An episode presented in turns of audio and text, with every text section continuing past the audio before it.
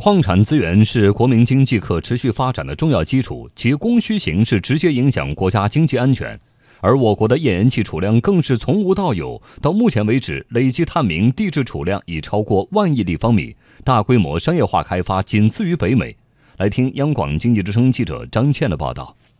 二零一七年，天然气水合物被列为新矿种。二零一七年底，我国已发现矿产种类共达一百七十三种。过去五年，我国新能源和新兴产业所需战略性矿产资源储量增长迅速，页岩气储量从无到有，到目前为止，累计探明地质储量已超过万亿立方米。自然资源部矿产资源保护监督工作小组召集人居建华说：“去年我国能源矿产储量多数增长，页岩气增幅较大，石油和天天然气增长缓慢，煤层气下降。二零一七年，我国煤炭查明资源储量增长百分之四点三，石油、天然气和页岩气剩余技术可采储量分别增长百分之一点二、百分之一点六和百分之六十二，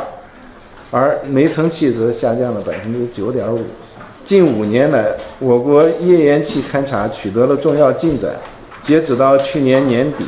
累计探明储量。是九千一百六十八亿立方米，到今年四月份突破了万亿大关。